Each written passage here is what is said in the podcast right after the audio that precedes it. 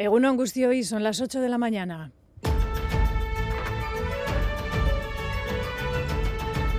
Crónica de Euskadi con Aichiber Bilbao. 16 de diciembre, una semana para la Navidad. Hoy será sin duda un día de ajetreo de compras en tiendas y mercados para algunos, de comidas navideñas, de cuadrillas y de empresa. Y para quien llegue a fin de año con algo ahorrado y sea amante de la nieve, también de esquí se abren las estaciones de nuestro alrededor. Esto nos contaban desde Larra del Agua y también Astún esperemos que esta nevada y que la semana que viene pues venga que va a venir un poco más y que nos dé pues bueno para tener estas pistas preparadas para Navidad. Con la meteo que nos dan, que nos dan un sol espectacular y la nieve recién caída y que la gente tiene muchísimas ganas, pues yo creo que este fin de semana va a ser de llenazo absoluto. Y otro fijo de estas fechas, a las 11 de la mañana, abre sus puertas el PIN de Bilbao.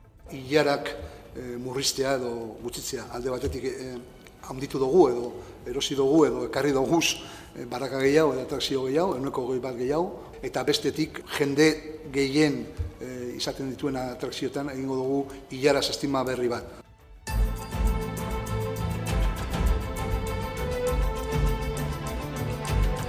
En clave política, el Ejecutivo Vasco, el Gobierno Vasco funciona con normalidad y así será hasta que el Endacari lo decida. Ayer, enésimo mensaje de Íñigo Urcullu, quien ilustraba en el Pleno que el trabajo continúa con 100 iniciativas en elaboración. La oposición da por agotada la legislatura y hay hasta quien le despide. Quiero agradecerle su labor como lendakari al servicio de los vascos durante todos estos años. Le deseo de corazón lo mejor para su futuro personal o político. Señor Iturra, quizá ha disuelto el Parlamento o se ha despedido usted. En todo caso, yo no sé cuándo serán las elecciones, se lo digo seguro. Y en Navarra el ambiente sin duda no está tan distendido, ambiente político caldeado como pocos recuerdan. Hoy asamblea de afiliados de Unión del Pueblo Navarro para llamar a filas de cara a la concentración mañana frente al ayuntamiento que dejará de liderar, como saben, Cristina Ibarrola. Quienes ocuparán su lugar, Euskal Herria Bildu y Geroa Bay, empezaron ya a trabajar en el nuevo gobierno local. También habrá negociaciones con el resto de partidos, en este caso la izquierda, Surekin, que participarán también de ese nuevo consistorio en Navarra, pero con talante aglutinador y sin trincheras, decía Coldo Martínez. Escuchamos a la alcaldesa Ibarrola y a Coldo Martínez de Geroa Bay. Una moción de censura es algo democrático que se puede hacer. Lo que me parece indigno y miserable es hacer una mentira, una escenificación de una mentira. Que nosotros no vamos a ahondar en esa división y en ese enfrentamiento que desde algunos grupos clarísimamente desde la derecha están impulsando en nuestra ciudad. Vamos ahora con el avance de la actualidad deportiva de este sábado. John Zubieta, Egunon. Egunon, empezamos hablando de fútbol, de la victoria por 1-0 de Osasuna ante el Rayo gracias al tanto de Raúl García en el descuento. Por su parte, el Atlético se enfrenta al Atlético de Madrid en Samamés con las bajas de Marcos Galarreta y Muniain. Será una jornada especial por los actos conmemorativos del 125 aniversario. En cuanto a la Real, el Betis va a trasladar a la Comisión Estatal contra la Violencia las declaraciones de Aperribay sobre su negativa a dejar la entrada a hinchas andaluces. En cuanto al fútbol femenino, la Real se cita con el Atlético a domicilio y el Eibar recibe al Betis. En balonmano, la Copa España se disputa desde hoy en Irún con el Vidasoa midiéndose al Logroño en una de las semifinales. Y en baloncesto, el Bilbao Basket juega hoy ante el Gran Canaria. También tenemos pelota porque Altuna reaparece en Barcelona. Además, ayer Jaca y Mariz Currena ganaron a Artola Imaz por 22-5. Gracias, John. La previsión del tiempo nos la ofrece Nayara Barredo desde Euskalmet. Uno, Nayara. Eguno, buenos días. Hoy tendremos un tiempo tranquilo y estable, aunque por la mañana el cielo estará bastante nublado, con nubes bajas, sobre todo en puntos del oeste. Hacia el este el cielo estará más despejado y en algunas zonas del interior también tendremos nieblas. Toda esa nubosidad irá menos con el paso de las horas y aunque en algunos puntos le costará levantar, en general la tarde se presenta soleada. El viento no tendrá mucha fuerza y las temperaturas eh, máximas se moverán entre los 10 y los 14 grados. Al final del día el cielo quedará bastante despejado y las temperaturas se desplomarán, de modo que se producirán heladas por la noche en puntos del interior, sobre todo en Álava y Navarra. En definitiva, las nubes irán yendo a menos a lo largo del día, pero las temperaturas no conseguirán subir mucho y de cara a la noche el frío será protagonista con temperaturas bajo cero en zonas del interior. Sin incidencias en la red viaria en este momento, sí les recordamos que esta pasada tarde-noche una mujer joven de 23 años perdió la vida en un nuevo accidente grave otra vez en Guipúzcoa Guipúzcoa, en este caso en el túnel de Azcárate. Otras dos personas resultaban también heridas en este siniestro. Reciban un saludo de la redacción de Crónica de Euskadi fin de semana, que en el control técnico coordinan Joseba Urruela e Iker Aranaz. Son las 8 y 5 minutos de la mañana. Comenzamos. Crónica de Euskadi con Aichiber Bilbao. El Endacari Urcullu volvía a alejar ayer la opción de adelantar las elecciones al Parlamento Vasco frente a la oposición parlamentaria que ve, dicen, al gobierno de salida, con dos plenos donde se aprobarán la semana que viene nada más y nada menos que siete leyes. Tarea hay. Urcullu enumeraba ayer muchas de las iniciativas aún en elaboración a Nueva Iglesia. Sí, el Endacari quiere romper con la idea que repite la oposición de que su legislatura está agotada y lo ha hecho anunciando que su gobierno cumplirá con el programa y sacará adelante hasta 100 iniciativas en los próximos meses. Sailburuek ia eun ekimen garatuko dituzte datos, datozen hilabete hauetan guztietan. Programa beteko dugu, gure hitza beteko dugu.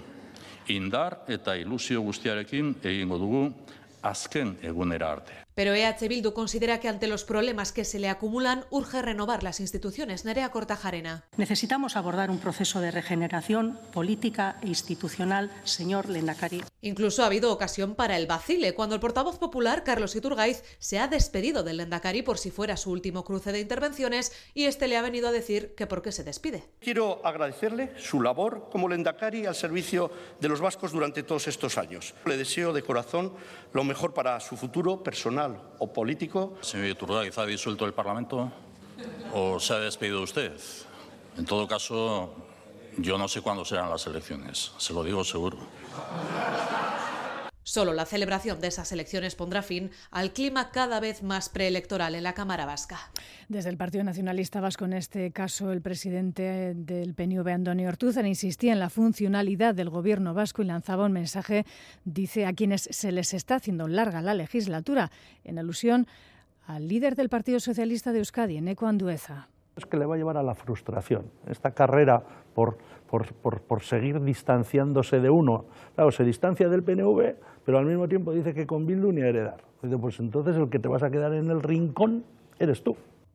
Y en clave preelectoral, Sumar Mugimendúa celebra hoy un acto en Bilbao donde expondrán su programa político y veremos también quiénes serán sus portavoces. Ayer recibían la visita de Yolanda Díaz, la promotora de Sumar, quien otorga libertad a su delegación vasca para decidir si van a las elecciones con marca propia o se aglutinan en el nuevo espacio en el que Podemos trabaja aquí en Euskadi. Edermenchaca. Sí, la líder nacional de la formación ha comunicado a Sumar Euskadi, liderado por Lander Martínez, que tiene autonomía para decidir lo que consideren oportuno de cara a las elecciones de la comunidad. Esto decía Yolanda Díaz ayer en Bilbao. Nosotros somos un proyecto plurinacional y, por tanto, debe ser Sumar Euskadi la que decida cuál es su futuro.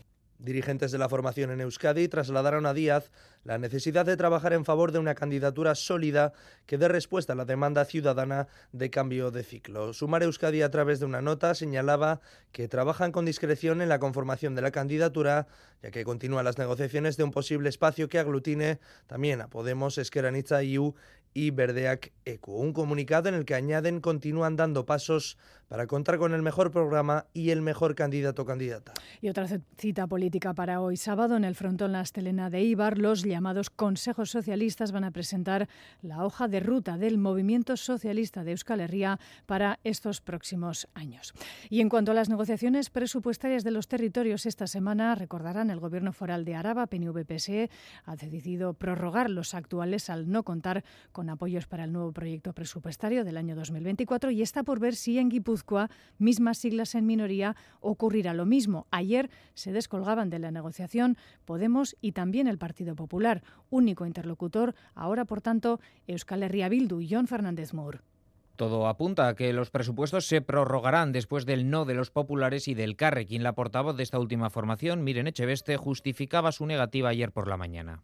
Ha desatendido una cuestión eh, que para nosotras era clave y es la publificación de servicios dentro del sistema de cuidados. Y horas después, el Partido Popular transmitía al gobierno en minoría de PNV y PSE que no apoyará las cuentas públicas, dicen, ante la falta de respuesta del Ejecutivo a la propuesta que les enviaron la pasada semana. El PP defiende las enmiendas planteadas para aportar mayor amplitud al proyecto inicial y garantizar la estabilidad, al tiempo que lamenta que el Gobierno no haya sido responsable. Por tanto, la única formación de la oposición que aún no ha dado un no definitivo a los presupuestos es Euskal Herria Bildu. Según ha comunicado la Diputación, el próximo lunes celebrarán otra reunión con la coalición Abertzale en la que les trasladarán una nueva propuesta para atender a las peticiones que les han planteado. Espera Eider Mendoza que la postura de EH Bildu sea constructiva. En el comunicado de la Diputación se explica que las negociaciones estaban muy adelantadas con todos los partidos y apuntan que el no de Carrequín y PP responde seguramente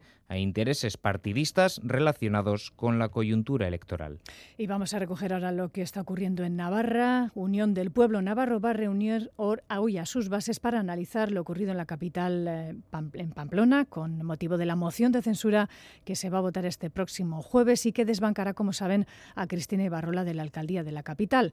También buscan eh, movilizar a las bases y llenar mañana la plaza del ayuntamiento en una concentración donde, por cierto, también va a estar el presidente del Partido Popular, Alberto Núñez Fejo, y hay también convocada una marcha posterior desde allí, desde la plaza consistorial, hasta la sede del Partido Socialista de Navarra. El enfado es mayúsculo en el seno de UPN. Los regionalistas estas últimas horas han abandonado la Federación de Municipios y Consejos y en Tudela el alcalde también de UPN ha expulsado al PSN y Contigo Surequín de la Junta de Gobierno, David Beramendi. Sí, tal y como anunció UPN, escenifica definitivamente su abandono de la Federación Navarra de Municipios y Concejos. Lo hacía al no acudir a su Asamblea General Ordinaria, un plantón ante el que Xavier Alcuaz, presidente de la Federación y alcalde de Tafalla, decía esto. UPN ha decidido romper de forma unilateral e intentar deslegitimar a todas las demás entidades locales asociadas y a la propia Federación Navarra de Municipios y Concejos.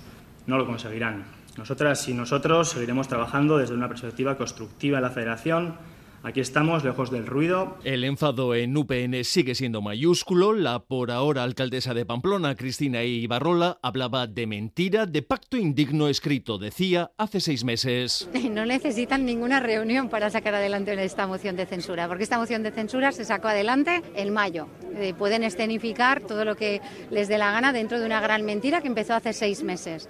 Yo creo que una moción de censura es algo democrático que se puede hacer. Lo que me parece indigno y miserable es hacer una mentira, una escenificación de una mentira. Mientras tanto, en Tudela, su alcalde también de UPN expulsaba a PSN y Contigo Zurekin de la Junta de Gobierno. Todo tiene un límite, decía. La moción saldrá adelante con los votos de Euskal Herria Bildu, Partido Socialista de Navarra, Geroa Valle y Contigo Zurekin. El Partido Socialista no va a estar en el gobierno local. Ayer, quien es el candidato alternativo propuesto en esta moción, Joseba Sirón de Euskal Herria Bildu, comenzaba su ronda con los partidos. Desde Guero a Bay, Coldo Martínez aseguraba que será un equipo de gobierno plural y sin ánimo de abrir brechas en la ciudad. No queremos una ciudad enfrentada, no queremos una Pamplona enfrentada a una Iruña, ni queremos una Iruña enfrentada a una Pamplona, que nosotros no vamos a ahondar en esa división y en ese enfrentamiento que desde algunos grupos, clarísimamente desde la derecha, están impulsando en nuestra ciudad.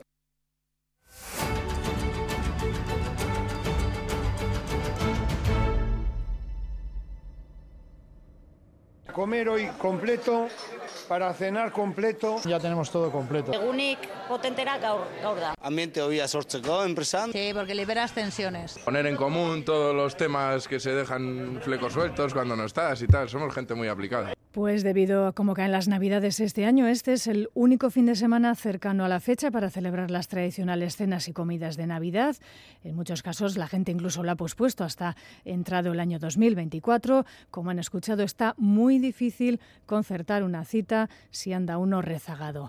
Además, buenas noticias para quienes disfrutan de los deportes de la nieve. Lo escuchábamos en portada porque este fin de semana otro plan también será acudir a la nieve. Los amantes del esquí por fin todas las pistas funcionarán a pleno rendimiento en las estaciones cercanas a las que acuden con asiduidad los vascos y vascas aficionados al deporte de la nieve. En las estaciones acostumbrados ya a la incertidumbre esperan llenazo absoluto y recuperan lo perdido en este pasado puente. Joana Sánchez. La nieve se ha hecho esperar un poco, se ha saltado el puente, pero llega para salvar la Navidad en la Rabelagua, primer fin de semana con pistas a pleno rendimiento. Julen Garjón, gerente. Navidad es una época, pues bueno, que mucha gente tiene vacación, sobre todo familias, niños, la gente está con ganas, entonces esperemos que esta nevada y que la semana que viene pues venga que va a venir un poco más y que nos dé pues bueno para tener las pistas preparadas para Navidad.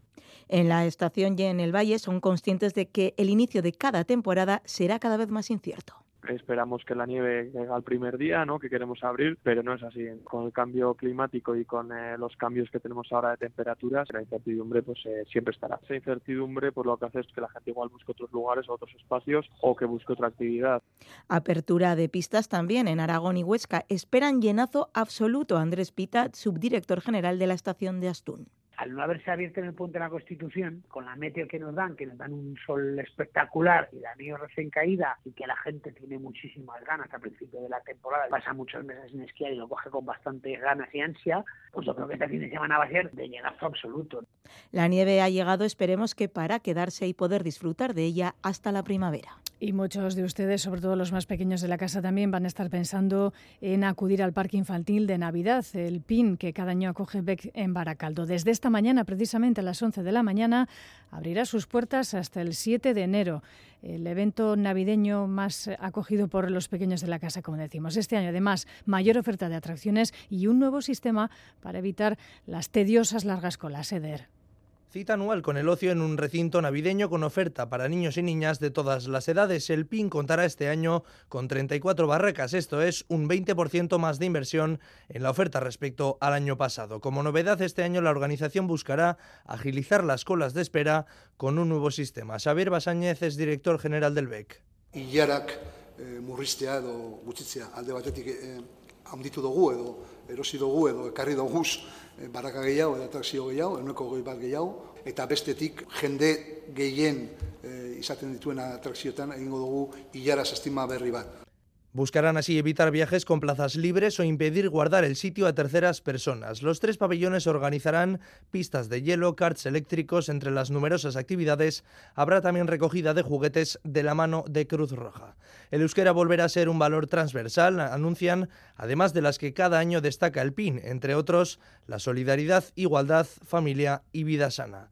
El recinto tendrá como horario general desde las 11 de la mañana hasta las 8 de la tarde. Serán varios días los que el horario de cierre será a las 5 de la tarde, mientras que los festivos el PIN cerrará sus puertas. Y otra cita también para hoy. El nuevo Chapeldún entre los Versolaris de Vizcaya se va a determinar hoy en Bilbao Arena de Miribilla. Ocho finalistas, cinco mujeres y tres hombres. Hay dos que han sido ganadoras en el año pasado, también una debutante. Tras un intenso día entre Sorcheco Chiquía, Puntuca y Bacarca, y el Burus Buroco final, Begoña Iturriza, impulsora de Vizcaico versus Alelcarte hace 40 años, va a poner la nueva chapela Iker Zabala.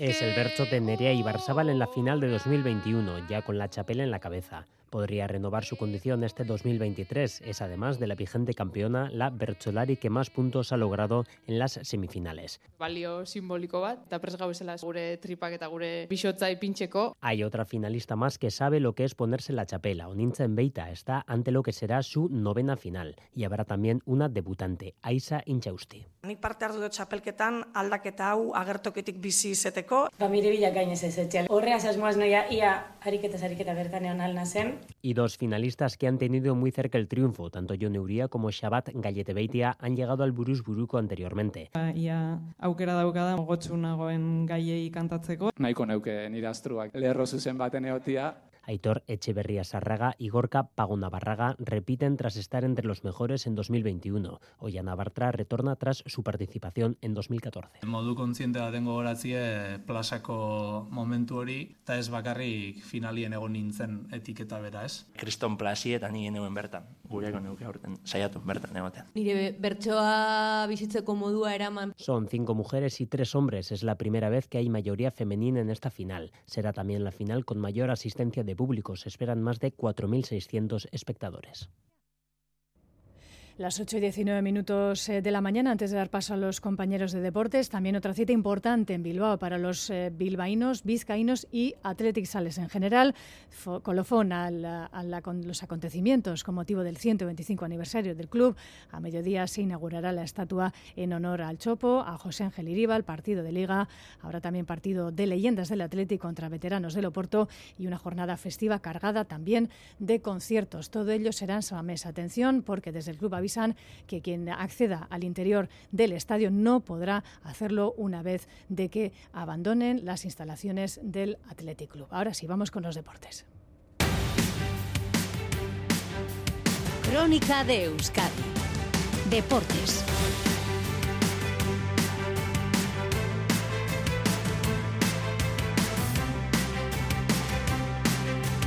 Como ven, una cartelera pues cargada de eventos eh, en lo deportivo y también en lo lúdico. Resumen de la jornada a cargo de John Zubieta, de Nueva Rachaldeón. John. Eurón, empezamos hablando de fútbol, del partido disputado por Osasuna ante el Rayo Vallecano en la despedida del Sadar por este año. Ganaron los rojos por 1-0 gracias a un tanto de Raúl García de Aro en el minuto 94. Arrasate celebraba así un gran triunfo. Cuando ganas el último minuto, alegría, alivio también porque lo necesitábamos y, cuando juegas viernes además, pues mucho más, ¿no? Ves eh, el fin de semana de, de, otra manera, ¿no? Sabiendo que tenemos que mejorar porque hoy el equipo, pese a sacar un 11, yo creo que bastante ofensivo en ataque hemos generado poco, yo creo que hemos estado incómodos, nos han apretado muy bien y, y, luego a nivel defensivo, pues bueno, ha habido acciones donde ellos nos han superado también en duelos individuales y Sergio nos ha mantenido el partido, entonces alegría, alivio, pero sabiendo que, que tenemos que mejorar. El técnico además se congratulaba de la reunión final. Estaba el partido más para el Rayo porque sobre todo estábamos muy incómodos, ¿no? Y, y creo que los cambios han, han hecho que el partido cogiese sobre todo otro rumbo, primero con con Monca y José y luego con el triple cambio. ¿no? Ya, yo creo que los últimos 10-15 minutos ya se han jugado en campo rival y hemos metido el gol en la prolongación, ¿no? pero habíamos tenido ya la de Iker al palo, la de Monca también y, bueno, yo creo que, por eso digo, ¿no? es lo que más me ha gustado, ese último arreón de creer y de hasta el último minuto estar en, en el rival para que pasasen cosas y ha pasado. Hablamos ahora también del Atlético que se mide a las 4 y cuarto al Atlético de Madrid. Al equipo se le acumulan las bajas. A la de Ruiz de Galarreta hay que sumar las de De Marcos por una entorsis del tobillo y la de Muniain por un proceso febril. Y con estas ausencias se mide un Atlético con buen juego. Será, según dice en el partido 800 de Valverde, el Atlético como entrenador, aunque eso no está muy claro. No sé, porque hace poco me sacaron una tarta después de jugar, jugar contra el Rubí en el que ponía que era 800. Yo no los había contado, pero alguien los contó y me dijeron que ese partido era el 800. Entonces no sé. En Liga, ¿eh? En Liga. ¿En Liga? No, no creo que tengan tantos. No, sé, no, lo sé, no los he contado, la verdad es que no tengo ni idea. Pero bueno, parece que suenan muchos, ¿no? ¿Tantos? Yo pensaba que yo... No lo sé, no tengo ni idea. Yo creo que no son tantos. ¿eh? Ah, Pero es igual, en cualquier caso, eh, cuando salen tantos partidos es porque pues, empiezas a ser un poco mayor igual. El partido será especial por los actos organizados por el 125 aniversario, pero Valverde cree que ya de por sí el encuentro tiene suficientes alicientes. En este tipo de partidos el equipo está suficientemente motivado. o sea, el partido ya de por sí es motivante. luego hay una, otras circunstancias que hacen que todo eh, que sea una jornada importante o significativa para el club.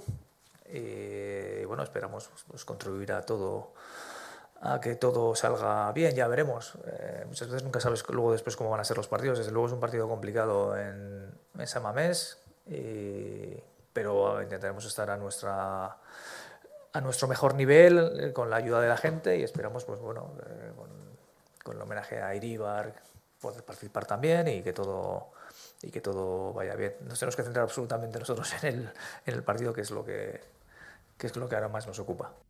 Y en cuanto a la Real Sociedad, ya tenemos polémica después de las declaraciones de Joaquín Aperribay cuando señaló que ningún seguidor del Betis que tuviese intención de tocar los bajos a la entidad Churiurdin iba a entrar en el Real Arena para evitar así la posible infiltración de aficionados ultras. El club andaluz ha comunicado que va a trasladar estas declaraciones del presidente a la Comisión Estatal contra la Violencia, el Racismo, la Xenofobia y la Intolerancia en el Deporte al ser claramente incitadoras a la violencia, dice la nota de prensa. Por cierto, los representantes del Betis no van a asistir al palco.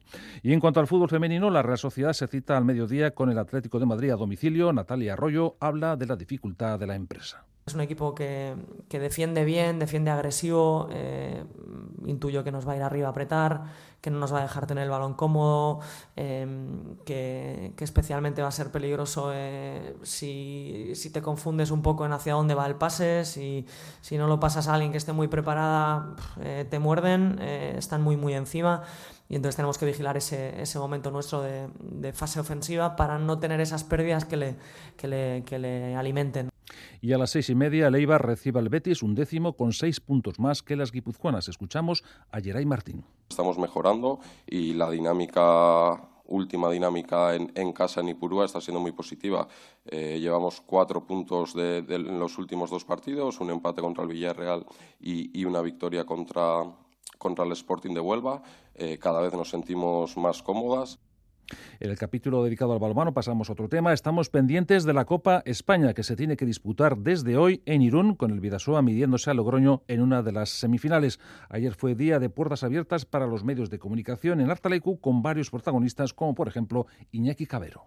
Yo creo que una gran defensa, ¿no? Tienen una, un gran poder ofensivo, eh, mucho lanzamiento exterior y, y, yo creo que va a ser eso, lidiar con, con, con ese lanzamiento exterior. Eh, estando compactos en defensa y a la vez en ataque con el gran portero que tienen, que está haciendo una actuación increíble, pues eh, estar efectivos. Y si ganamos, yo creo que ya el llegar a la final y jugar en casa un, una Copa España es otro logro, ¿no? otro objetivo que yo no pensaba lograr y al final logras. Y momento ahora para el baloncesto porque Bilbao Basket juega hoy a las 9 menos cuarto ante el Gran Canaria en las Islas Afortunadas. Los hombres de negro precisan un triunfo para enmendar la derrota ante el Breogán y lo tienen que conseguir ante un equipo muy fuerte en casa. Ponsarnau resalta la calidad canaria. Ha mantenido respecto a la temporada pasada gran parte de su bloque, a su entrenador eh, y, que, y que pues compiten muy bien. Saben ganar los partidos, Um, saben cómo agarrarse también los partidos y en casas donde sin ninguna duda encuentran sus mejores sensaciones. Es un muy buen equipo.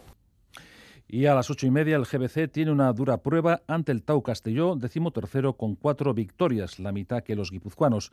Miquel Odrezor, el técnico, advierte de la dificultad del partido y también de la necesidad de ganarlo queremos ganar fuera de casa, ¿no? Queremos ganar fuera de casa porque es importante ganar en casa, pero es importante también ganar fuera de casa, ¿no? Y bueno, sé que hemos hecho buenos partidos fuera de casa, eh, los, el Alicante y el de Valladolid fueron buenos. Eh, bueno, a ver si somos capaces de hacer un partido bueno. Venimos un poco con, con ese picorcito que te genera la derrota del otro día y a ver si lo aprovechamos positivamente.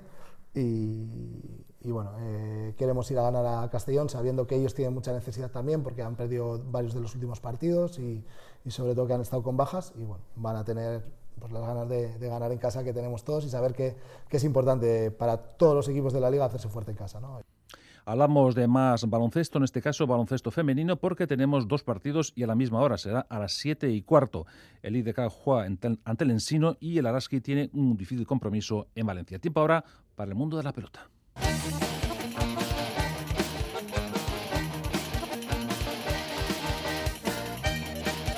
En materia pelota sale, recordamos que Altuna reaparece hoy en Barcelona después de superar su lesión de hombro. Miquel Lebao, Egunon.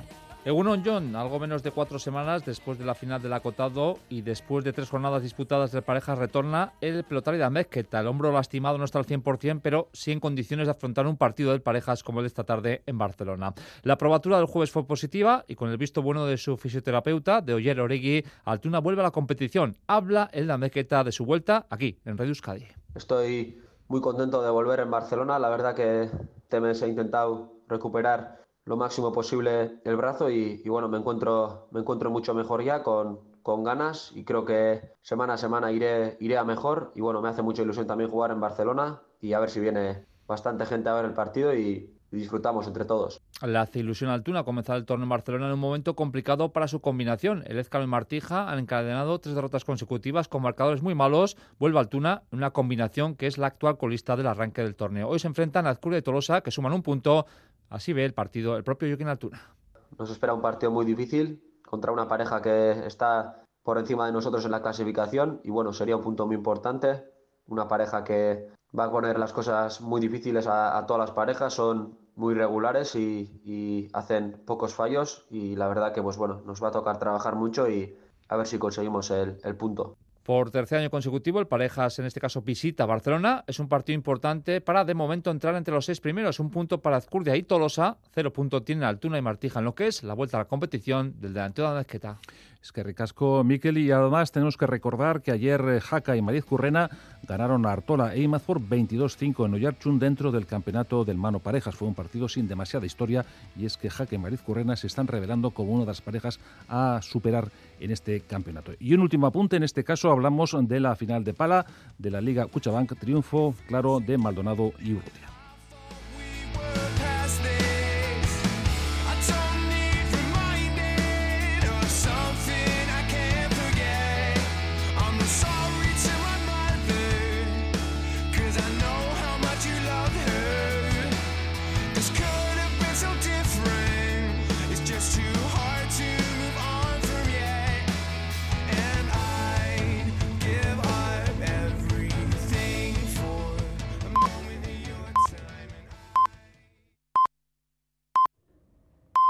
Son las ocho y media de la mañana, Eguno hoy.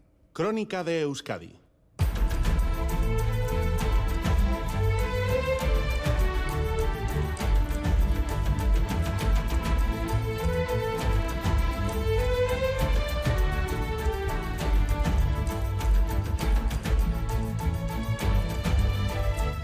Gracias por continuar en la sintonía de Radio Euskadi y Radio Vitoria. Esto es Crónica de Euskadi. Fin de semana vamos a actualizar la información respecto al tiempo que nos va a acompañar esta jornada de sábado. Saludamos en Euskalmeta Nayara Barredo. Nayara Egunon.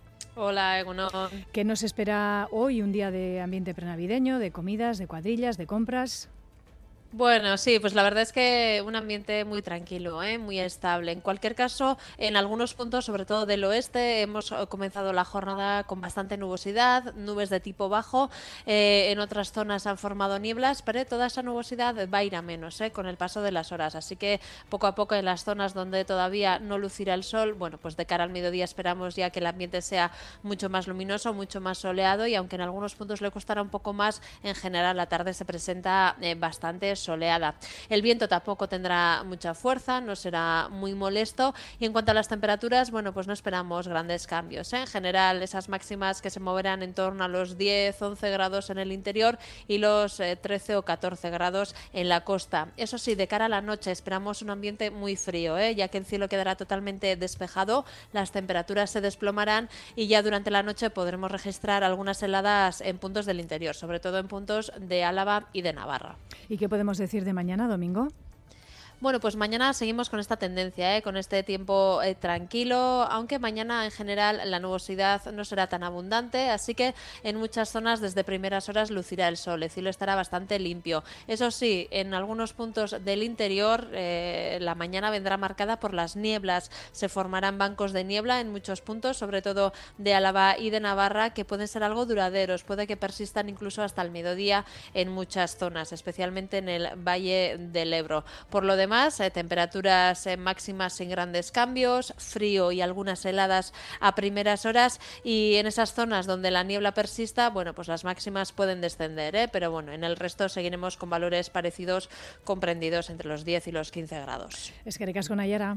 Soy Agur. Agur. Tenemos a esta hora 4 grados en Vitoria-Gasteiz, 5 en Bayona e Iruña, 7 grados en Donostia y 8 en Bilbao. Y en cuanto al tráfico, el Departamento de Seguridad pide precaución en la PECH 68, en el término de Orozco, sentido Bilbao, donde una furgoneta se ha salido de la calzada. El vehículo obstaculiza un carril, no hay heridos. Bye, bye, bye! Umeen Gabonetako parkea iritsi da! Gabonetako parkea eta bere letra izugarriak bekera datoz dibertsioz gainezka eta elkartasunez, berdintasunez eta beste balio batzu ez blai. Urtarriaren zazpirarte zatoz umen Gabonetako parkera eta gozatu jardurarik eta jolasik onenez giro ezin hobean. Zein gaituzu? Bek, Bilbao Exhibition Center. Prepárate para vivir más años de la mejor forma posible con Vive Más, el nuevo libro de Marcos Vázquez. Todo lo que necesitas saber para cuidarte, mejorar tu salud y rejuvenecer está en este libro. Vive Más, un auténtico desafío al paso del tiempo. Disponible en librerías. Este lunes en ETV2. Vosotros necesitáis pilotos y yo necesito trabajo. El negocio más oscuro vuelve a la superficie. Esta operación tiene que salir bien sí o sí. Son mis rutas, mis clientes. ¿Dónde está mi merca? Operación Marea Negra 2. Usted viene a comprar y yo vengo a vender. El desenlace.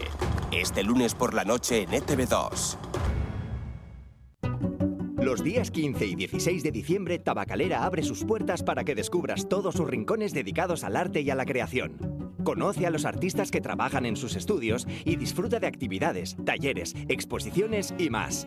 Un encuentro entre el público y la creación que no te puedes perder. Te esperamos en Tabacalera. Estas navidades regala artesanía. Gabonart, la feria de artesanía de Navidad de Bilbao, te espera en el Muelle del Arenal del 15 de diciembre al 5 de enero. Estas navidades ven a Gabonart. Mañanas de 11 a 2 y media y tardes de 5 a 8 y media. Estas navidades regala originalidad, diversidad, maestría y productos de calidad única. Estas navidades ven a Gabonart. Con el apoyo de la Diputación Foral de Vizcaya.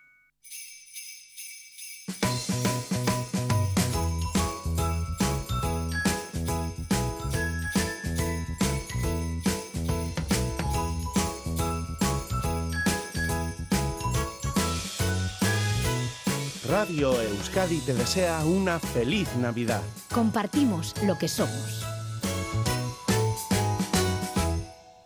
Las 8 y 35 minutos de la mañana continuamos en directo en Crónica de Euskadi. Fin de semana, vamos cerrando el año, pero la verdad, cada semana tenemos noticias de gran alcance, sobre todo en torno a la actualidad de los partidos políticos. Y esta semana, sin duda, se escribe en clave Navarra. El terremoto político en Pamplona, con la moción de censura y sus repercusiones en el flashback que firma un día más Lourdes Soria.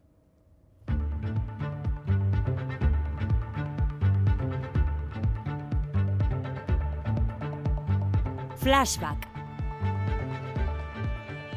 La política no da tregua y esta semana ha acaparado la mayor parte de los titulares informativos.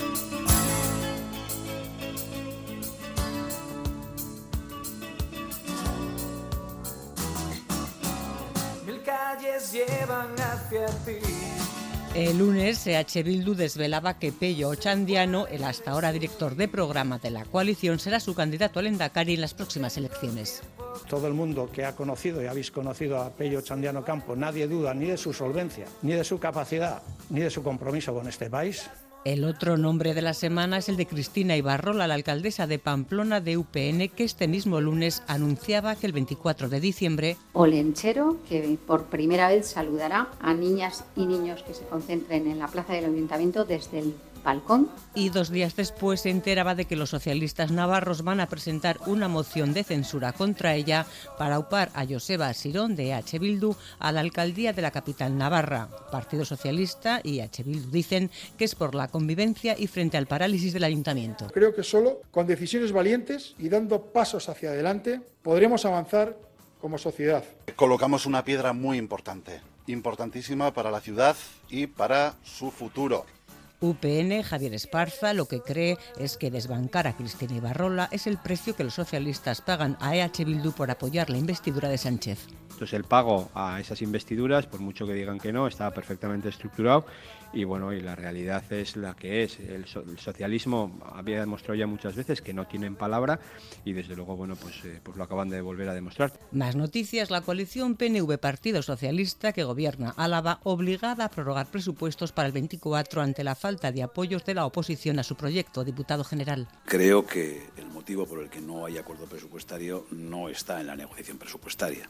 Hay que buscarlo en otras circunstancias. Y en el Congreso, con los votos favorables de Partido Socialista y sus socios, comenzaba la tramitación de la ley de amnistía que beneficiará a Puigdemont y a otros imputados del proceso. El portavoz socialista defendía la futura ley, le respondía el líder del PP. Ustedes juegan a meter miedo, nosotros queremos sembrar esperanza. Es una corrupción política. Esto es un fraude. Dos días antes de las elecciones, el señor Sánchez proclamó que el independentismo nunca tendría la amnistía. IRC y Junts en la misma sesión que recordaban que el objetivo final es la independencia. Estamos preparados para ganar o para perder un referéndum. La independència és una opció que aquí no agrada, però és la nostra.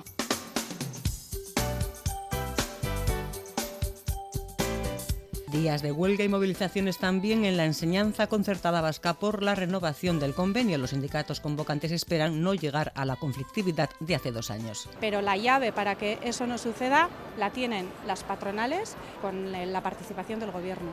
En clave económica, en cambio, acuerdo entre el Gobierno vasco y Confebasc para solicitar la gestión directa de algo más de mil millones de euros de fondos europeos para PERTE regionales. Consejero de Economía y Hacienda.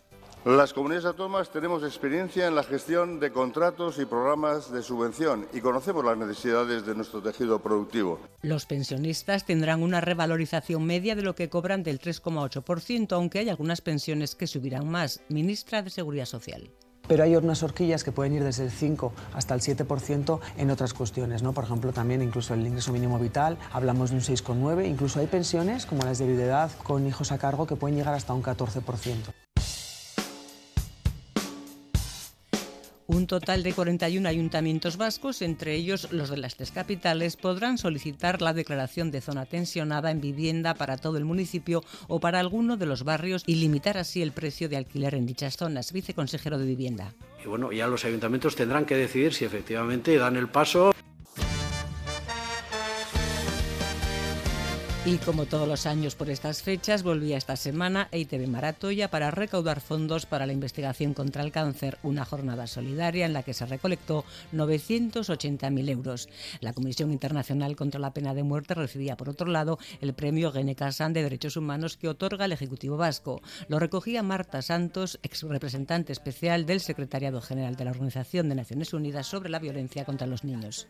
Hay aún mucho que hacer y por eso nuestra comisión seguirá alentada por este premio de René Cassin. Sin perder de vista la guerra en la franja de Gaza, el gobierno ucraniano ha visto cómo Hungría ha bloqueado los 50.000 millones de euros que la Unión Europea tenía previsto destinar a Ucrania para hacer frente a la invasión rusa. La buena noticia es que el Consejo Europeo ha dado vía libre a la adhesión de Ucrania a la Unión y después de intensas negociaciones y en tiempo de descuento, la cumbre del clima de Dubái finalizaba con un acuerdo que reconoce la necesidad de eliminar los combustibles fósiles, algo histórico decía el presidente de la COP28.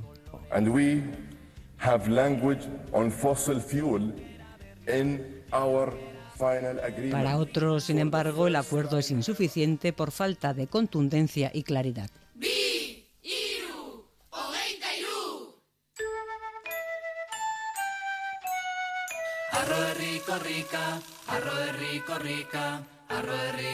Y terminamos con la canción de la próxima Corrica, Arroerri, y las palabras de su creadora, Maite Arruita Jauregui. Feliz semana.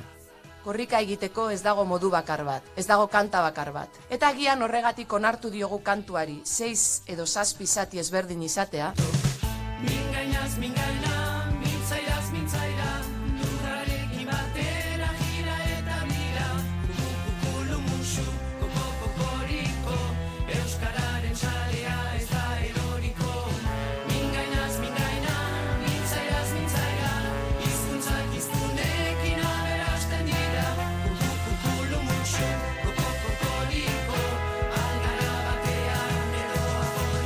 Pues Corrica Corrica entra a nuestro estudio Xavi Segovia, revista de prensa y acertijo de autodefinido. ¿Qué noticias has encontrado en tu inmersión en la prensa de hoy? Pues sí, comenzamos con una leyenda que hoy será homenajeada con broche, poniendo broche de oro a los 125 años del Atlético. José Ángel Iríbar quedará inmortalizado para siempre con la escultura que se inaugura este mediodía en el exterior de San Mamés, un reconocimiento en vida como deberían ser todos los homenajes y que se prolongará con un partido entre rojo y blancos y colchoneros, Atleti y Atlético de Madrid, cuyo origen no deja también de tener también un origen bilbaíno. Saltarán ambos al césped de la catedral. Tras ellos, históricos como Sarabia, Clemente, Chato Núñez, Guerrero y otros muchos serán también recordados en un día para la historia rojiblanca.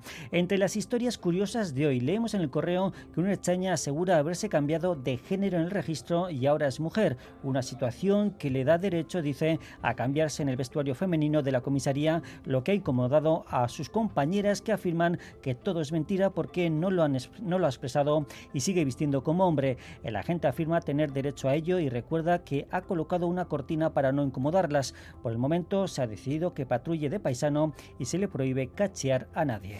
¿Y en qué noticia te has detenido y qué es lo que te ha sorprendido hoy en la prensa? Pues una que se repite en varios rotativos como El País, el gobierno de Israel reconoce que mató por error a tres rehenes de Gaza confundidos por milicianos palestinos. Ocurría en un combate en Suyala, cuyo cuando se toparon con tres ciudadanos hebreos que cambiaron que caminaban perdón, solos y a los que confundían con palestinos, siendo finalmente abatidos por el ejército de Israel. Pero para sorprendente también la historia de Alex Batty, un niño británico que desaparecía hace seis años cuando tenía 11, después de una vida de nómada en comunidades espirituales por España, Marruecos y Francia. Un camionero le encontraba en Toulouse ya con 17 años. Este fin de semana se espera que se encuentre con su abuela y tutora legal ya en territorio del Reino Unido.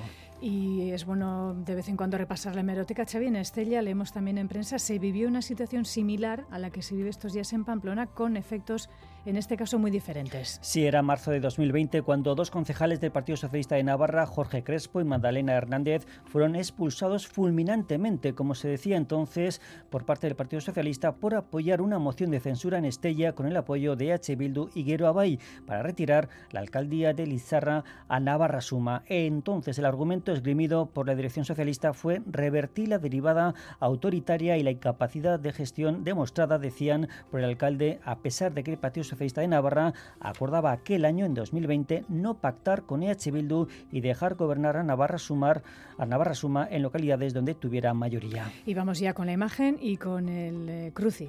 Pues sí, eh, una imagen que más bien es un boceto de lo que será la primera ópera de Arabia Saudí, un país que no hace tanto prohibía la música, ahora ha comenzado a aplicar una política aperturista, entre ellos también en el mundo de la cultura, trabaja ya en lo que será uno de los auditorios más modernos de ópera del mundo se va a construir en las afueras de Riad, la capital, en concreto en la localidad de Diriyal.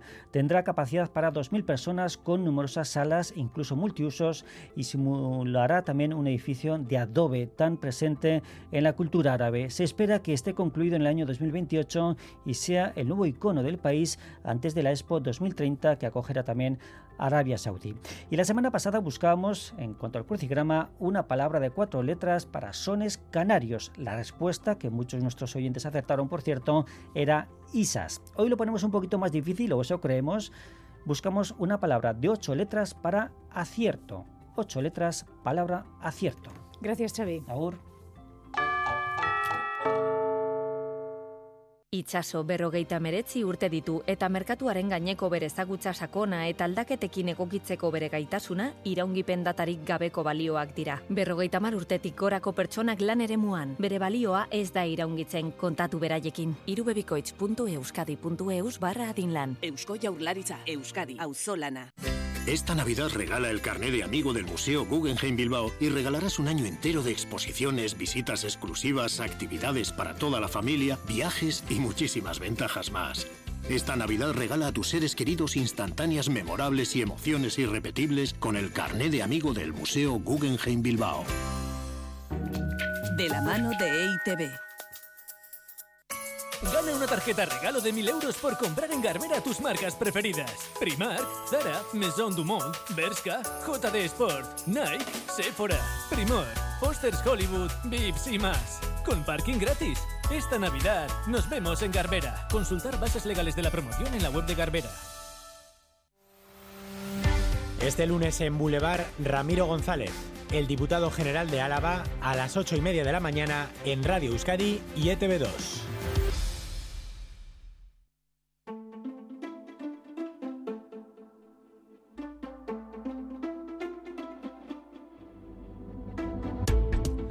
8 y 47 minutos de la mañana, el uso de las pantallas de los móviles en las escuelas, las icastolas, ha sido también uno de los temas eh, de esta semana. El Gobierno español, como saben, va a proponer en una reunión este próximo mes de enero a las comunidades autónomas que se prohíba su uso en primaria y en los institutos en secundaria, sea cada centro eh, cada instituto, cada Icastola, quien lo permita o no, si aporta en su proyecto pedagógico. Euskadi ha dicho que descarta esta normativa común y que seguirán su hoja de ruta.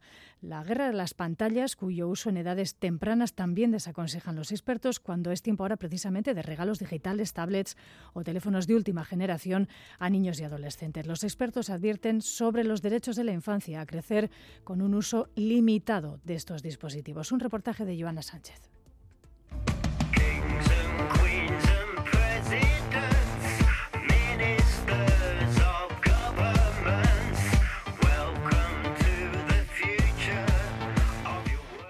Cinco horas al día pasan de media los y las adolescentes consumiendo contenidos a través de pantallas.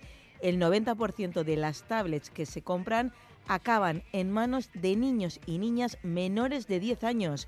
Por eso, la pedagoga, maestra, madre y divulgadora Ana Ramis impulsa el proyecto de 0 a 3 Nada de pantallas. 11 profesionales de la salud, pediatrías, psiquiatras, psicólogos, maestras, sociólogos, para ver que el tema no es solo un tema de crianza particular y doméstica de cada uno, sino que es un tema social. Alerta de que la sociedad aún no concibe el peligro del uso de pantallas en edades tempranas. Todavía estamos muy metidos en la dominante de que los niños son nativos digitales y ya nacen como con capacidades innatas para manejar móviles y tablets, y esto es una suprema tontería. Y el tópico que todavía impera de cuanto antes empiecen mejor, y fíjate qué gracioso que mi hijo, mi nieto, pues sepa manejar una tablet a los dos años, seguro que va para ingeniero.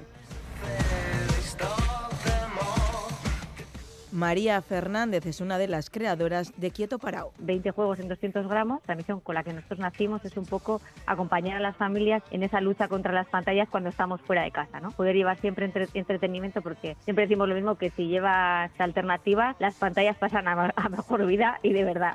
Reconoce que las pantallas son útiles, pero debe evitarse su uso como forma de entretenimiento de niños y niñas. Por supuesto, saber convivir con ellas, pero llevarlas al, terreno que a ti te interesa. Puede ver, por supuesto, una foto, puede hacer, por supuesto, una videollamada, puede ver una peli en familia. Claro que sí.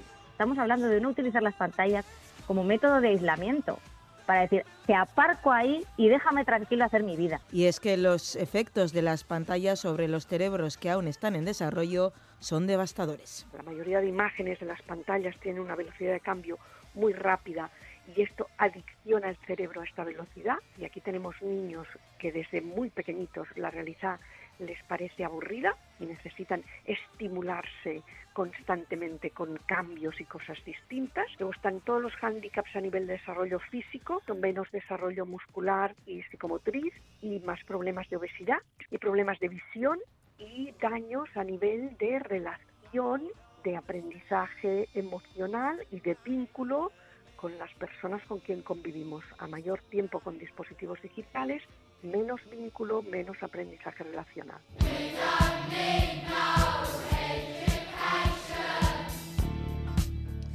Y surge entonces una pregunta, ¿es adecuado el uso de pantallas en los centros escolares? En la etapa de infantil los niños no necesitan pantallas, para nada, porque lo que tienen que hacer es preparar la musculatura para poder agarrar un, un bol y un lápiz y aprender a, escribir. ¿no? Esa parte de preescritura que es súper necesaria en esa, en esa etapa infantil. Eh, ya cuando son un poco más mayores de primaria, pues lógicamente hay un momento en el que se pueden ir introduciendo las tecnologías, pero una de las cosas que está pasando es que se están introduciendo simplemente para sustituir el libro de texto.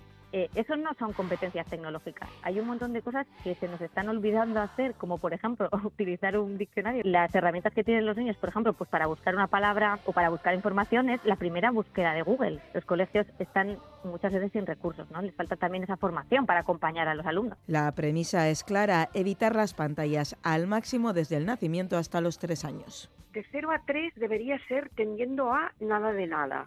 Tender a cero quiere decir que puedo permitir y aceptar perfectamente como bueno que, que si mamá papá no están, pues se comuniquen con su hijo o hija por la noche con una videollamada. Pues estupendo, esto sería un buen uso. Repasamos fotos de la Navidad pasada, hacemos vínculo familiar, hacemos memoria, hacemos lenguaje, al repasar, pues esto, imágenes vividas. Hasta los seis, minimizar su uso y a partir de ahí es fundamental el acompañamiento. Pues que los 10 años ya es una edad en la que hay muchos niños que tienen móvil, que no les estamos dando un móvil, les estamos dando un ordenador portátil, estamos dando conexión al mundo, conversar mucho con los niños cuando ya empiezan a tener dispositivos, observar mucho. Y no es darles el móvil y se acabó, es el principio de un acompañamiento que va a durar pues, pues mucho tiempo. Y lo mismo ocurre con la televisión.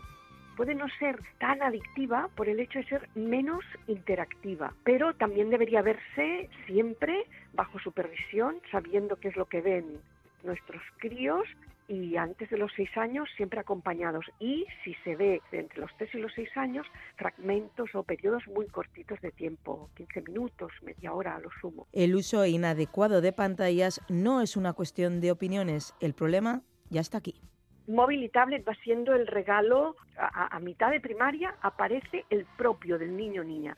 Entonces esto es un, problema que ya no es cuestión de opinión, sino que ya tenemos mucha evidencia científica que nos dice qué tipo de daños están causando y qué consecuencias tienen gravísimas. Y es parte de esta sociedad consumista que ha logrado colocar un dispositivo en manos de cada una de las personas, incluso de pequeña infancia. Holy, holy.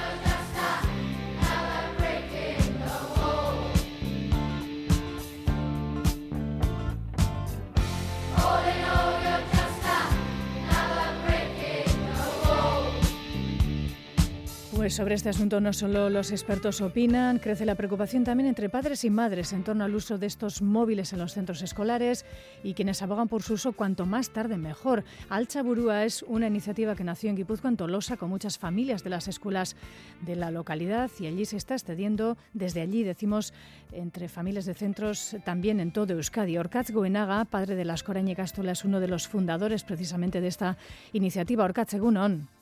Egunon, Es que asko gure de gatik. ¿Por qué esta movilización al Chaburúa, tan, con este nombre tan eh, ilustrativo en este caso? ¿Qué problemas eh, se encontraban en casa? Bueno, em, más que problemas encontrarnos en casa eran los problemas que preveíamos que íbamos a tener. Mm. Porque ya las pantallas mm, eran un motivo de, vamos a decir, de conflicto en nuestras, en nuestras vidas. Y bueno, nos eh, empezamos creyendo que vamos a solucionar un conflicto y nos encontramos en que el conflicto es mayor. No es un conflicto dentro de casa, sino es un conflicto que abarca pues la salud mental de nuestros ah, hijos e hijas, abarca la capacidad de desarrollo que vayan a tener, eh, la capacidad eh, de, gestión de problemas que van a tener en su vida y nos decidimos juntar un, eh, padres y madres de los tres colegios de Tolosa, que eh, no solo las Croen, sino que también Oriche Samaniego y Erriquire.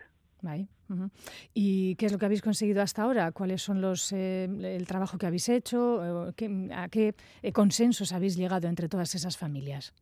Bueno, nuestra primera obsesión era retrasar el, el año en el que o los años que tienen nuestros hijos e hijas cuando se le daba su móvil, su propio móvil, ¿no? Eh, no tenemos datos para decir que se haya retrasado, mm. eh, llevamos dos años, algo más de dos años trabajando, que se haya retrasado esa edad, pero sí que el debate entre los padres y madres que tienen niños de entre 10 y 13 años ha aumentado. Y sabemos que, que en la primera, en primero de eso, que es cuando casi todo el mundo tiene el móvil, al finalizar primero de eso, eh, hace dos, tres años todo el mundo tenía móvil, este año no los tienen el siguiente esperemos que haya más que no los tengan. Bueno, vamos dando paso a pasitos. Bueno, pues eso, eso ya es algo, ¿no? Sí, es algo. Lo que no tenemos es cuantificado, no sabemos cuántos son. Pero bueno, sí que el debate está ahí y, en la sociedad y es, lo que importa y eso es lo que hemos trabajado, en dar, dar visibilidad a este debate. Como decimos, es un movimiento que comenzó pues bueno, en Tolosa, Tolosa Aldea, muy localizado, pero también ha llegado a, centros grandes, eh, eh, incluso también aquí en Vizcaya. Hablamos, por ejemplo, de Lauro y Castola o Ascarcha. Em, ¿Considera Orcaz que prohibir es la solución? Eh, bueno, educar es la, solución, pero mientras educamos y mientras vemos los resultados que da esa educación que, le estamos dando, hay normas que se deberían de tomar. normas que a día de hoy no están, no, no, no los tenemos y que se deberían de, de, implantar, sí. Em, en Euskadi eh, habitualmente es cada centro quien establece cuáles son las pautas de uso, ¿no? A qué edades y qué es lo que tienen que hacer los chavales con los, con los móviles, ¿no? Sí, el, es la dirección de cada centro el, eh, que decide si en, su centro, en el espacio en el espacio y en el tiempo que, los niños están en su centro, eh, pueden utilizar el móvil o no lo pueden utilizar. Y bueno, eh, creemos que ese tipo de normas sí que sí que deben de venir, no deben de venir de, de la dirección del centro, sino que deben de venir de, de estamentos más altos y deben ser más generalizados. En este caso, le decíamos, el gobierno vasco em, bueno, pues, em, apuesta por seguir su hoja de ruta y no por eh, una regulación común para, para el, conjunto del Estado, que es lo que pretende el, Ministerio de Educación en este caso. ¿Cómo ven ustedes? Bueno, pues eh, como decía, es, la educación lo que nos va a quitar de, de conseguir que las redes sociales causen más daños, que las pantallas causen más daños y demás. Pero es una pero es la legislación es la ley la que nos va a dar un espacio seguro que es el colegio. Eh, el espacio o sea el tiempo que pasan nuestros hijos e hijas en los colegios es debería ser un tiempo saludable en todos los aspectos de, de la vida. Y está demostrado los pediatras han alzado la voz los psiquiatras psicólogos han alzado la voz los educadores han alzado la voz los padres y madres estamos alzando la voz. Hay un problema con las pantallas eh, no se puede fumar dentro del espacio, dentro de un colegio. ¿Por qué no se puede fumar? Pues porque ha llegado un, consenso social en el que se dice que los, colegios deben ser espacios seguros respecto al humo del tabaco. Pues esto es lo mismo. Deben ser espacios seguros para el móvil. Pues entendemos por sus palabras, Orcaz, que ustedes apuestan por eh, algún tipo de regulación de normativa, bien sea autonómica o bien sea, en este caso, estatal. Pues sin duda un asunto sobre el que no hay unidad de opiniones y sobre el que seguiremos hablando. Es que ricasco, Orcaz, buenaga, y Castola y Movimiento al Chaburúa. Agur. Agur.